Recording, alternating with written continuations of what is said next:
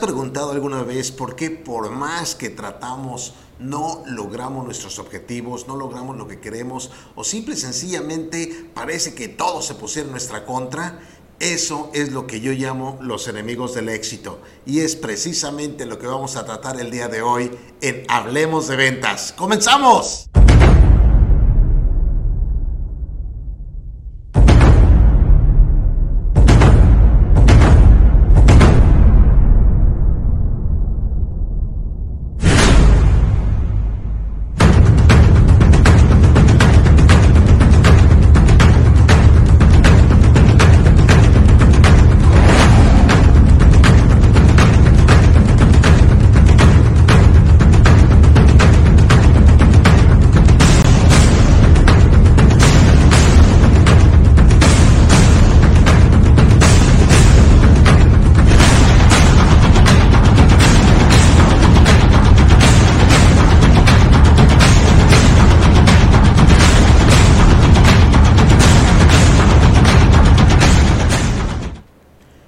Te saludo Oscar Márquez, conferencista internacional especializado en ayudarte a generar más ventas. Te doy la bienvenida a una transmisión más del programa Hablemos de Ventas que transmitimos todas las semanas a través de nuestras plataformas.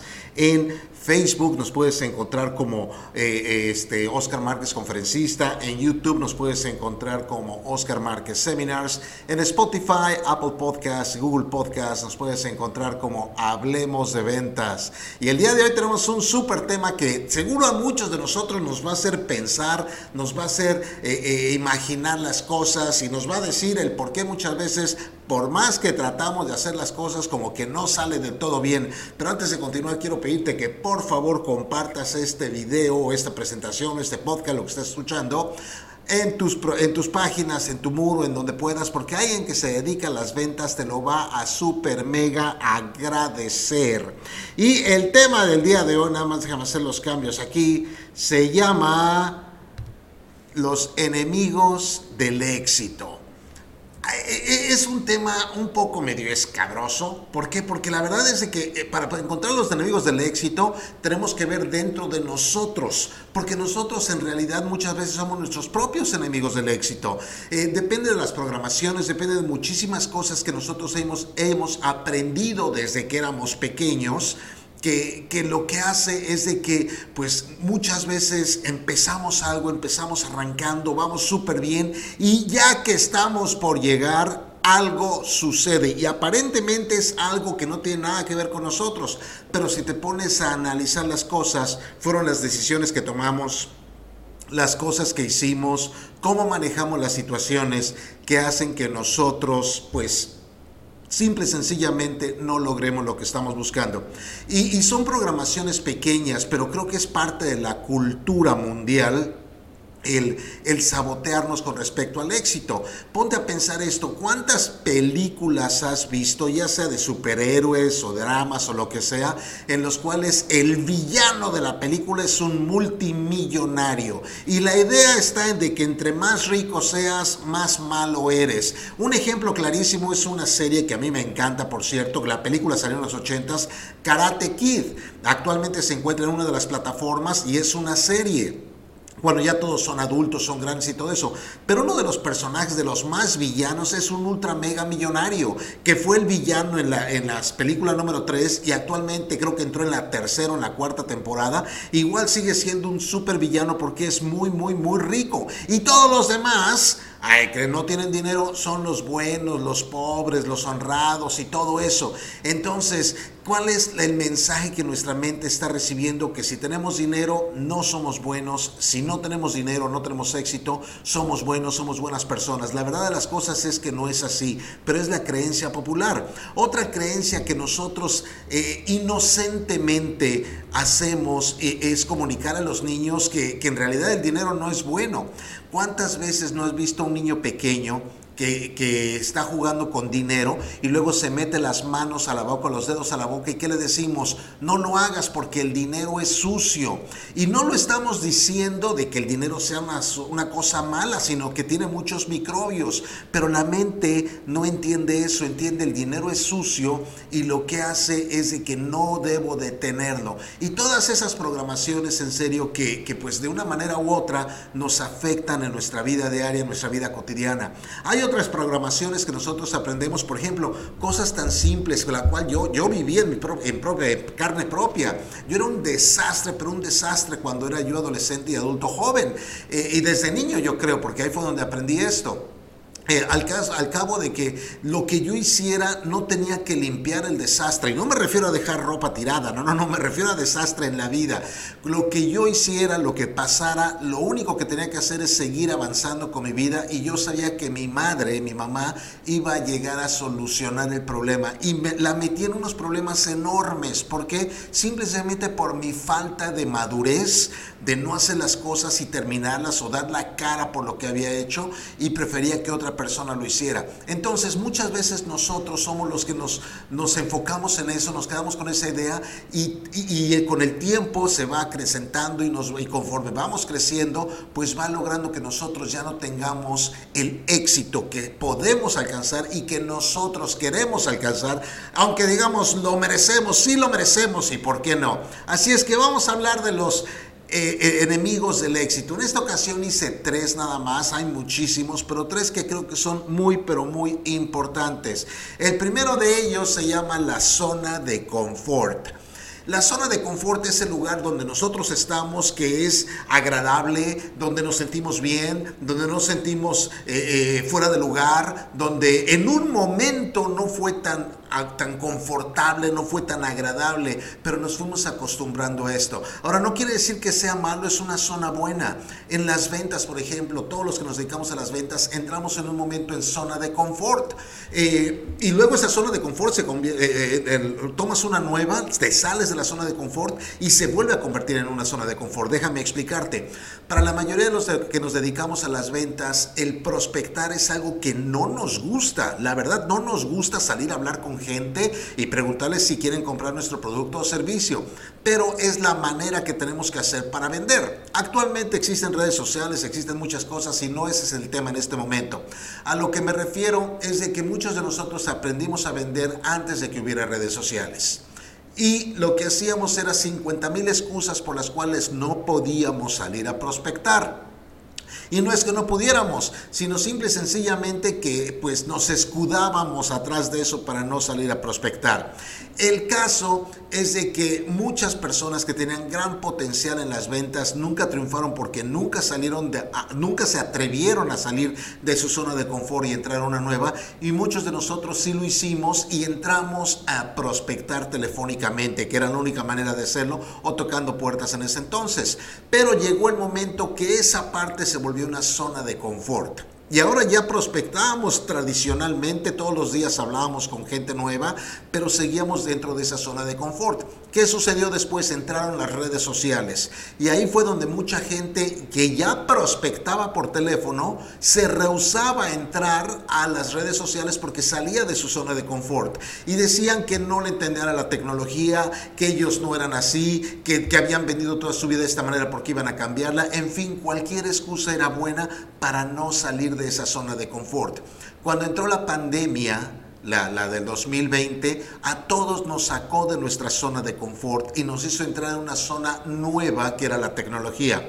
Recientemente estaba hablando con un gran amigo desde hace muchísimos años que se dedica a vender productos en, en una de las plataformas, se llama Mercado Libre, y me decía que durante la pandemia le fue súper bien ¿Por qué? Simple y sencillamente porque todos teníamos que pedir las cosas en línea. O sea, nos, dejamos de acostumbrar a salir a buscarlas y empezar a pedirlas en línea. Es decir, entramos a nuestra zona de confort. Ahora, la lógica dice que si las cosas no están bien, pues lo más probable es de que tú quieras eh, salir de tu zona de confort y empezar a buscar algo. Pero no es así.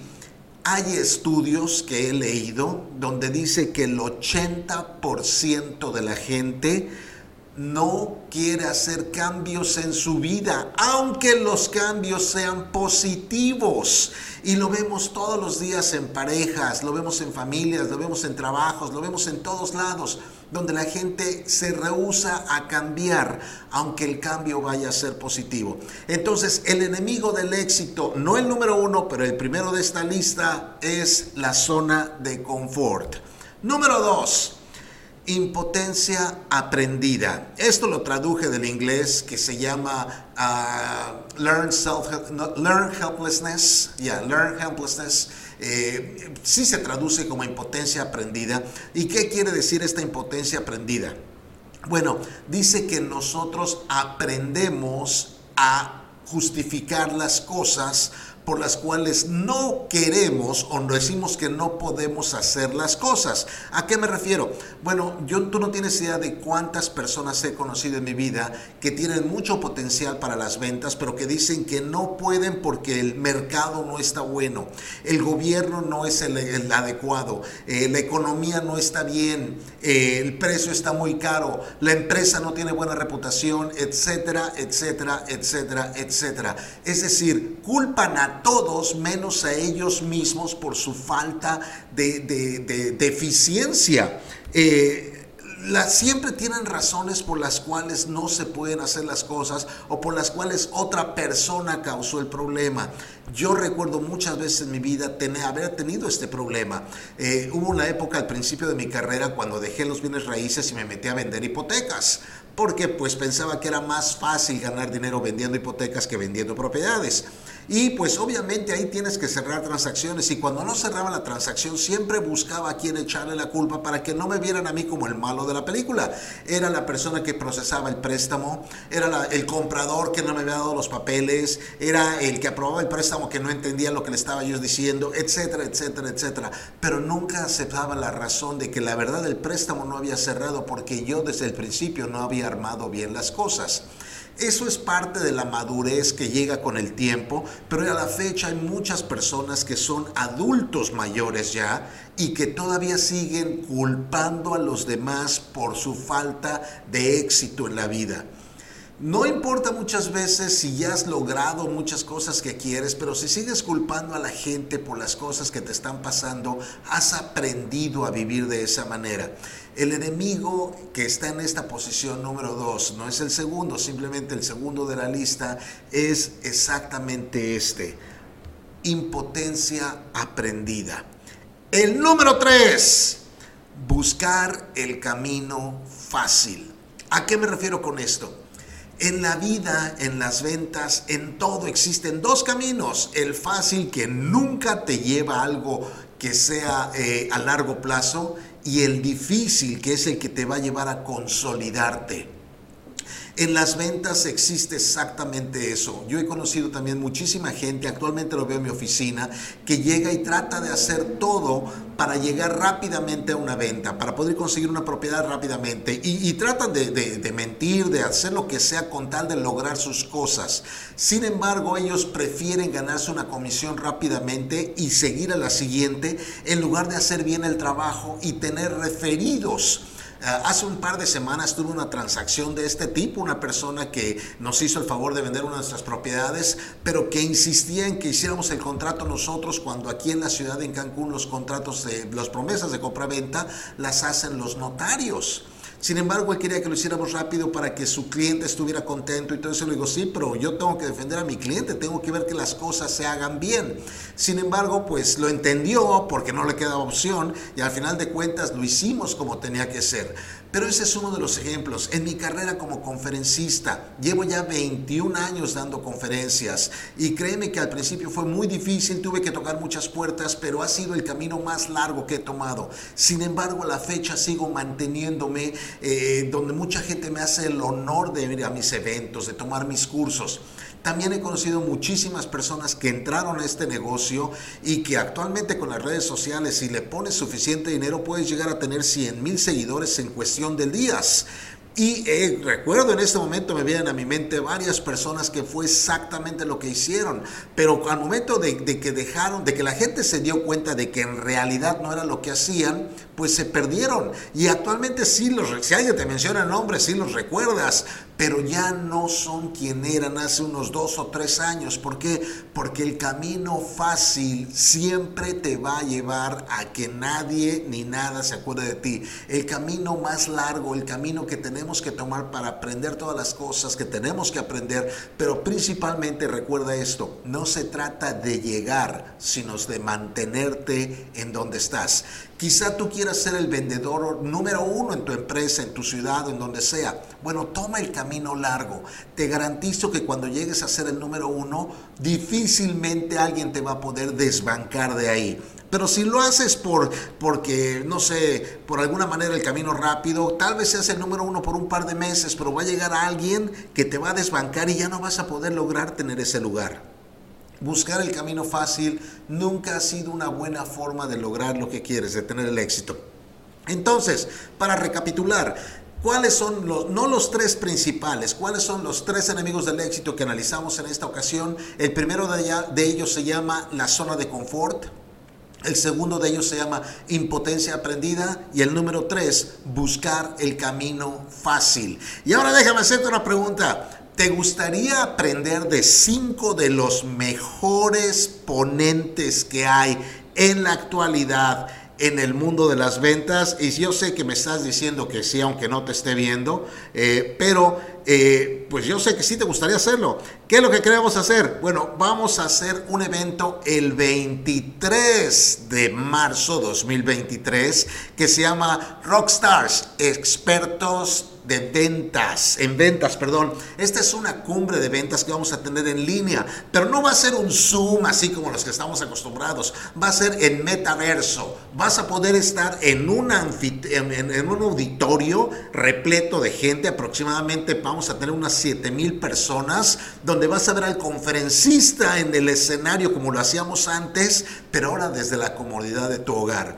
¿Cuáles son estos cinco ponentes de fama mundial que van a traer? la mejor información a ti? Bueno, las damas primero. Primero que nada tenemos a Sonia El Hakim, directamente desde España. Sonia nos va a enseñar a cómo tenemos que aprender a comunicarnos con nuestro cuerpo. Ella le llama, no le llama lenguaje corporal, le llama de otra manera que no recuerdo en este momento, pero nos va a dar tips de ventas de cómo tenemos o qué tenemos que hacer para enviar las señales correctas y poder no perder la venta, poder cerrar la venta según lo que estamos diciendo con nuestras formas de pararnos, de mover las manos y todo eso. Así es que no te pierdas a Sonia El Hakim. El segundo ponente que tengo el gran honor de haber compartido con él escenarios en un, más de una ocasión y que recientemente lo hicimos también, es alguien que te va a enseñar a utilizar tus talentos. Dice que tenemos 34 talentos, todos nacemos con 34 talentos, pero que en la vida aprendemos a utilizar 5 únicamente. Se llama César Parbat. Y César nos va a hablar de los talentos que tenemos que hacer para poder vender más. El tercer ponente, un gran conferencista con el cual también he tenido el honor de, compartir escenarios en diferentes países, es un gran amigo mío y es uno de los pocos que están eh, certificados por Disney para enseñar un sistema de, de ventas basado en el sistema Disney. Es Facundo de Salterain, directamente desde Paraguay. Él nos va a impartir ideas y técnicas de cómo atraer clientes, cómo venderles y cómo darles seguimiento para cerrar muchísimas más ventas. El cuarto ponente es un mega ponente, alguien que admiro mucho y que me encanta y que es un servidor. Yo voy a hablar de la magia del cierre de ventas. Y el quinto ponente, el quinto ponente nos falta todavía porque estamos indecisos. Tengo dos opciones. La primera de ellas es uno de los mejores podcasters que existen en la actualidad a nivel Latinoamérica. Tiene aproximadamente cada mes, creo que le llegan 500 mil personas que escuchan sus podcasts y tiene una cantidad de seguidores, pero tiene ideas increíbles de cómo vender es él o el segundo, que es un gran conferencista argentino que le enseña a la gente cómo construir sus negocios desde cero. Estoy debatiendo en cuál de los dos, pero ya tendremos la información completa. Pero no paramos ahí. Todas las personas que compren en preventa, la preventa termina el 31 de diciembre, van a tener acceso a una conferencia especial donde van a estar cinco de los número uno de cada país. El mejor vendedor de cada país va a estar ahí hablando. Va a ser una mesa redonda donde vas a poder hacer preguntas. Vamos a tener al mejor vendedor de México, al mejor vendedor de Colombia, al mejor vendedor de Perú, al mejor vendedor de Venezuela y al mejor vendedor de Chile.